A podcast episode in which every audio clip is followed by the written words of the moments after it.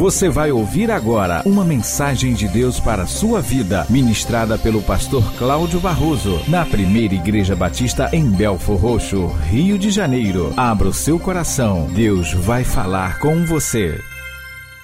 Deuteronômio 32. Deuteronômio 32, Moisés vai morrer. E antes de morrer, Moisés escreve um cântico ao Senhor e ele faz todo o povo ouvir esse cântico. Ele recita esse cântico, chamado Cântico do Testemunho, o Cântico de Moisés, também é conhecido como a chave de toda a profecia, porque é um cântico profético de Moisés. Quando Moisés, com o povo hebreu saído do Egito, da escravidão, atravessou o Mar Vermelho, se encontra lá em Êxodo 15, Moisés ele profere um cântico para Deus e está registrado no capítulo 15 de Êxodo. Mas agora, ao findar da sua vida e do seu ministério, ele também profere um outro cântico. E esse cântico, agora, um cântico profético.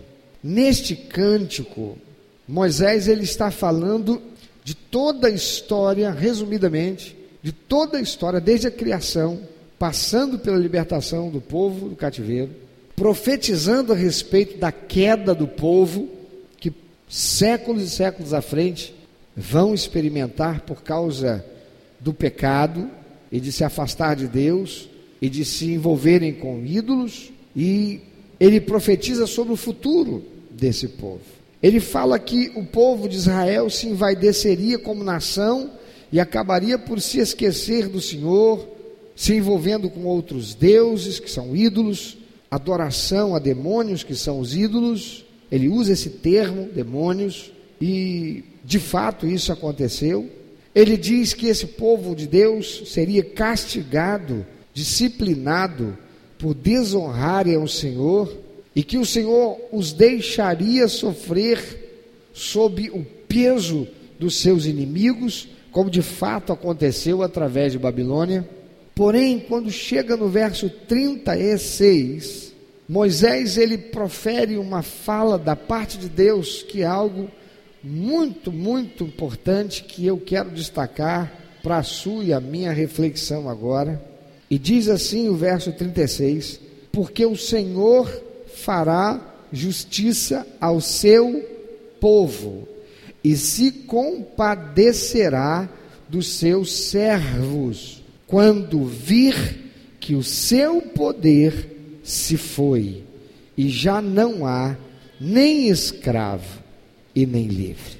Quando ver que o seu poder se foi. Deus está aqui, Moisés está aqui profetizando da parte de Deus o que Deus fará para livrar o seu povo. Ele está dizendo: esse povo, vocês vão desonrar o Senhor, vocês vão esquecer o Senhor, vocês sim vai descerão, porque vocês se tornarão uma grande nação, e por causa disso vocês se afastarão de Deus, e vocês serão humilhados por causa disso, porque os inimigos virão contra vocês, e vocês serão abatidos pelos inimigos. Porém, Deus dará o livramento. Aleluia. Quando é que Deus dará o livramento? Moisés diz da parte de Deus. Ele diz que Deus interviria para ajudar seu povo só quando fossem tão impotentes como quando ele os achou. E quando foi que o Senhor os achou? Quando eles estavam, depois de 400 anos, escravos lá no Egito. No verso 10, a resposta para esta questão. Como foi que Deus os achou? No versículo 10 diz: Achou-o numa terra deserta e num ermo solitário, povoado de uivos, rodeou-o e cuidou dele, guardou-o como a menina dos olhos. Quando o povo de Deus foi encontrado pelo Senhor, eles estavam escravizados no Egito sofrendo a ausência de Deus. Por quê? Porque eles se misturaram, porque eles permaneceram no Egito, que era terra de bonança, no período dos sete anos de fartura. Não, no período de sete anos de seca, quando eles foram para lá e foram supridos. Mas passaram-se os sete anos de seca, ao invés de voltarem para a terra de Canaã, eles permaneceram no Egito e acabaram por se esquecer de Deus. E lá eles foram abatidos por isso, foram tornados escravos. E é assim que o Senhor os encontrou. Por isso, no verso 10 diz que assim o Senhor os achou, numa terra deserta, num ermo solitário, povoado de uivos, rodeou, cuidou dele e guardou com a menina dos seus olhos. E agora ele está dizendo, o Senhor, falando a respeito do futuro, o Senhor, embora vocês vão ser abatidos, embora vocês vão ser submetidos ao sofrimento por desejarem andar longe de Deus e desonrando a Ele com as suas atitudes, por se sentirem fartos, por se sentirem ah, enriquecidos, porque vão estar acomodados com a realidade de bonança, de prosperidade. Em que momento Deus então virá? Quando eles perderem isso e passarem a viver sobre a opressão dos seus inimigos. Deus diz: quando vê que o seu poder se foi. Amados, Deus não nos ajuda quando nos sentimos fortes e por isso não mais cuidamos de manter nosso relacionamento com Ele e a nossa santidade, nós nos afastamos de Deus. Perigo quando a gente começa a entrar no gozo da fidelidade de Deus, fazendo prosperar nosso caminho. Por isso a palavra do Senhor diz: aquele que está em pé, toma cuidado para não cair. Por quê? A palavra de Deus ainda diz: porque o diabo vosso adversário anda ao vosso derredor, bramando como leão, buscando a quem possa tragar. E quem é que ele está buscando tragar? É aquele que acaba se tornando desatento. Por quê? Tudo vai bem. Ou as coisas estão indo bem. As coisas estão indo bem. Eu não estou mais vivendo o desemprego que eu estava antes. Agora eu estou bem. Eu não estou mais vivendo aquela aflição da enfermidade minha ou do meu filho ou da minha esposa. Agora as coisas estão bem. E aí já não mais ora como precisava estar orando. Nós somos tentados a não mais orar quando a solução vem. Por quê? Porque está tudo bem. É como se nós só precisássemos orar e buscar a Deus quando tudo vai mal. Irmão, se nós orássemos mais quando tudo está bem, teríamos menos que cuidar de orar porque tudo vai mal ou porque algo vai muito mal. E tem muito crente que entra numa realidade de autossuficiência na sua mente. Ele ainda que diga, não, eu não sou autossuficiente porque ninguém é. Mas está vivendo como se fosse. Suas atitudes o denunciam. E olha o que Deus diz: Eu farei justiça e me compadecerei dos meus servos quando vir que o seu poder se foi. Dá uma olhadinha para quem está do teu lado. Expressa a pessoa aí. Deus pode ser que não esteja intervindo porque você ainda se sente com algum poder. A palavra de Deus em 2 Coríntios, capítulo 12, versículo 9, falando ao apóstolo Paulo, quando ele vivendo um momento difícil, clama ao Senhor por livramento, Deus diz para ele: Paulo, a minha graça te basta, Paulo, porque meu poder se aperfeiçoa na fraqueza. Quando você, quando eu, estamos nos sentindo bem, porque a gente está aqui, as coisas estão indo bem, o emprego está tá caminhando, não há nenhuma notícia ruim, as coisas estão, sabe? E a gente descuida, a gente passa a se relacionar com Deus na superficialidade nos esquecendo de que sem Ele nós nada podemos fazer. Jesus foi quem disse: sem mim nada podeis fazer. Mas a gente esquece disso. Por quê? Não, porque as coisas vão bem. As coisas vão bem. E é nessa hora que o inimigo está preparado para arrebentar. Talvez você esteja vivendo uma situação em que as coisas vão bem, e pode ser que você esteja vivendo uma situação que as coisas não vão bem. Mas se você não se conscientizar de que a razão de termos sido criados por Deus é para que Ele seja honrado, Ele seja exaltado. E se a sua vida não estiver sendo vivida de modo a dar prazer ao coração dele, expressando submissão, expressando dependência de Deus, em algum momento você pode experimentar um fracasso. E lembre-se, Deus vai operar, porque Ele te ama, mas o Senhor fará justiça ao seu povo e se compadecerá dos seus servos quando vir que o seu poder se foi. Tem crente, tem gente que as coisas não vão bem, mas continua tirando onda e dando pinta de que está tudo bem. Na igreja está tudo bem. Deus se compadecerá e intervirá em favor dos seus servos quando vir que o seu poder se foi. Não é o poder de Deus que se foi na vida desse crente, é o poder que esse crente julgava ter e agora ele reconhece: eu não tenho mais nada. Senhor, tem compaixão de mim, porque eu sou incompetente. Tem compaixão de mim, porque eu não posso nada sem o Senhor. E esta é a atitude que nós temos que ter o tempo todo.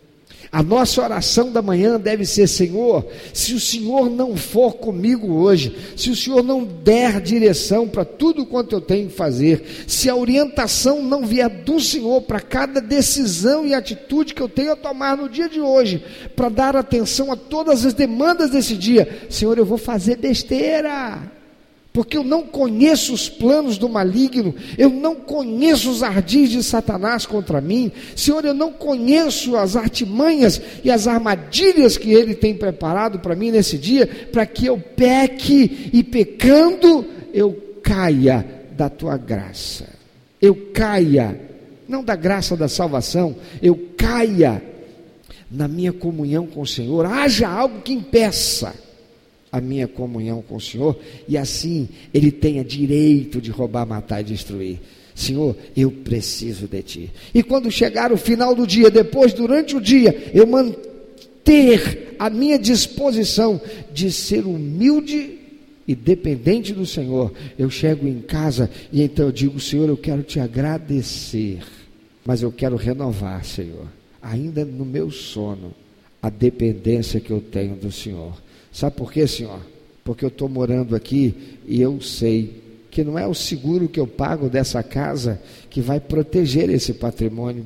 Não é a, a polícia que eu sustento através dos impostos que eu pago que vai me dar segurança aqui na rua. Porque a tua palavra diz que se o Senhor não guardar, de nada adianta Senhor, eu sei que eu vou deitar e vou dormir, e amanhã eu só terei emprego, e por isso mesmo provisão, se o Senhor estiver comigo, porque a minha segurança vem do Senhor, não vem do emprego, não vem da segurança pública, não vem do meu salário que eu recebo e que me dá condições de pagar o seguro para o carro, para a casa de vida, plano de saúde, vem do Senhor, porque eu dependo de ti. Se nós vivermos em dependência do Senhor, não precisaremos passar jamais por isto que esse povo de Deus passou e que Moisés profetizou. Mas ele disse: Deus providenciará, fará justiça ao seu povo e se compadecerá dos seus servos quando vir que o seu poder se foi. Pense sobre isso e coloque a sua vida em ordem com o Senhor. Seja constantemente dependente do Senhor. O apóstolo diz e nos recomenda: sede firmes na sua comunhão com Deus, na sua atitude, na sua disposição de viver para honrar a Deus e fazer aquilo que o agrada. Sejam constantes Comece e dê seguimento nessa disposição e atitude de vida para fazer o que é bom e que agrada a Deus. Sempre abundantes na obra do Senhor. Tem crente que só se dispõe para servir a Deus quando as coisas não vão bem, quando tem o desemprego. Aí quer servir a Deus, fica procurando oportunidade, procura o pastor para saber o que, que tem que ele pode fazer. Seja abundante na obra do Senhor, querido. Agora, enquanto você tem força, saúde, vigor e oportunidade. Dá lá aquele tempinho que você tem, não vai matar você, nem vai prejudicar sua família. Se uma manhã de sábado, se uma noite, um horário da noite você pode servir, tem uma vida que expressa dependência de Deus porque nenhum de nós é autossuficiente. Que não seja preciso a disciplina chegar para nos lembrarmos que sem o Senhor nada podemos fazer. Obrigado, Senhor, por cuidar de nós. Obrigado por vocacionar homens que o Senhor usou e tem usado e usará para nos alertar, usando a tua palavra e nos instruir para que vivamos de tal maneira a dar prazer ao teu coração e assim profilaticamente guardando-nos e sendo guardados pelo Senhor, guardando-nos de tropeçar e sendo guardados pelo Senhor de todo mal. Mas, Pai, eu nesta hora quero clamar ao Senhor por aqueles que estão enfrentando a adversidade, enfrentando o momento em que reconhecem a sua incompetência e que porque andaram afastados do Senhor no momento, num tempo em que experimentaram a bonança e as benesses da sua fidelidade vivida, mas esqueceram do Senhor e por conta disso as consequências vieram. Pois o diabo está aí para roubar, matar, destruir daquele que tem. E quem tem senão aqueles que são filhos do Senhor? Por esta palavra do Senhor, que é fiel, pois o Senhor não muda. E o Senhor que veio e interviu pelo teu povo quando já não havia mais poder.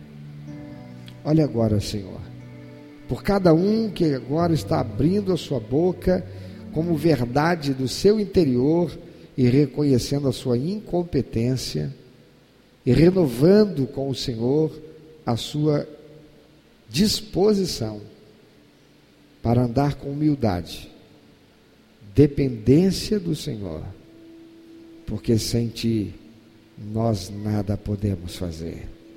Então venha o Senhor com a tua bênção e abençoa o teu povo, abençoa os teus filhos. Em nome de Jesus, afasta, Senhor, todo inimigo que conspira para afligir a esse teu filho e tua filha. Dá vitória, Senhor, sobre a dificuldade, a aflição Restaura, Senhor, restabelece, põe de pé, firma, Senhor, esse coração e esta vida, e seja isto testemunho da tua glória, da tua justiça e do teu amor, e da tua misericórdia e da tua graça. Em nome de Jesus. Amém. Meu amado ouvinte, você que ouviu esta mensagem, se Deus tem falado ao seu coração, se você foi constrangido pelo Espírito Santo e quer compartilhar isso conosco, quer que nós estejamos orando por você. Se você quer nos informar que você recebeu Jesus como teu único, eterno e suficiente Salvador, se você quer saber um pouco mais a respeito do que fazer para dar prazer ao coração de Deus e viver a vida que o Senhor tem reservado para você, vida de paz, de equilíbrio, de satisfação, entre em contato conosco. Ligue para nós. Anote, por favor, é 21 2761 1059. 21 2761 1059. Entre em contato conosco. Deus quer continuar falando com você.